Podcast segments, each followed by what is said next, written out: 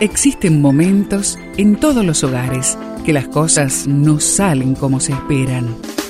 Susana y Gustavo Piñeiro te traen soluciones para tener un hogar diferente y duradero. Quédate con nosotros, porque ahora comienza Hogares de Esperanza.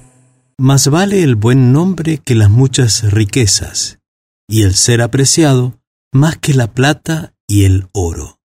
Proverbios 22.1 este texto lo encuentras en la Biblia. Destacadas personalidades de la política, de la empresa privada, del gobierno, de la industria, del deporte y de organismos internacionales han vendido su nombre por un poco de riqueza y fama.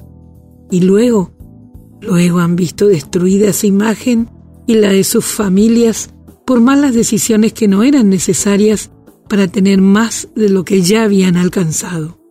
Jesús fue tentado con estos ofrecimientos cuando su enemigo número uno le dijo, Todo esto te daré, si postrado me adorares. Estos ofrecimientos no son nada gratuitos. Hay un precio que pagar para obtenerlos, y por lo general un alto costo que supera el supuesto beneficio esperado. Cuando se pone en entredicho el buen nombre, no es cosa fácil recuperarlo. Pero Dios nos da nuevas oportunidades. Heredemos a nuestros hijos un nombre, no necesariamente de fama, riqueza o poder, sino que refleje la honradez, la honestidad, la transparencia, la fe y la justicia, para que ellos puedan caminar con la frente en alto. ¿Qué nombre deseas heredar a los tuyos? No es el dinero, no nos confundamos, es un nombre. No es necesariamente una propiedad, es un nombre. No es un título académico necesariamente, es un nombre. Procura cultivar un buen nombre primeramente en tu hogar.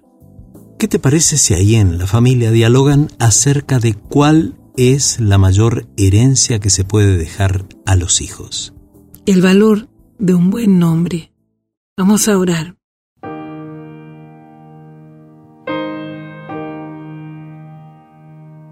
Amado Dios, ayúdanos a heredar un buen nombre a nuestros hijos, más allá de lo material. Y te lo pedimos juntos en el nombre de Jesús. Amén.